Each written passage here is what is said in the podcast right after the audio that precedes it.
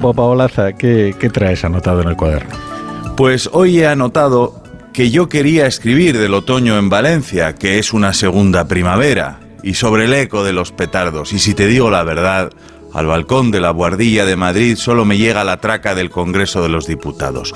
No ha sentado bien que el Constitucional estimara un recurso sobre la reforma de la elección del propio Constitucional.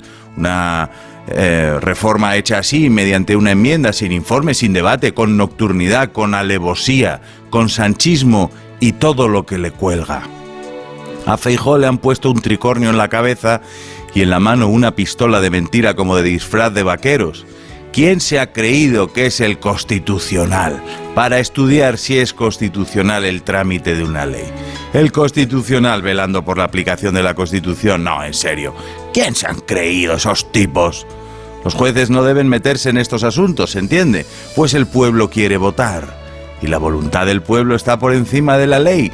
No sé de qué, pero me quiere sonar. Sánchez quería detener a Puigdemont al principio de la legislatura y resulta que se lo ha comido y lo lleva dentro ahora mismo.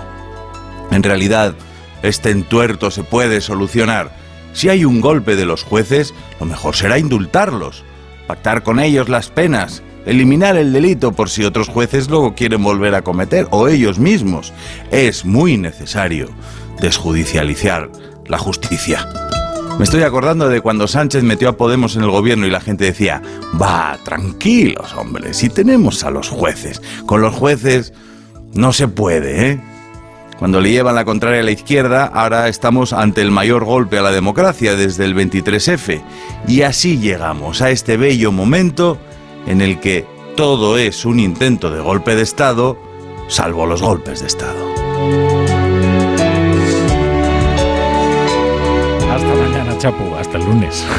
Siempre amanece. Vamos, vamos a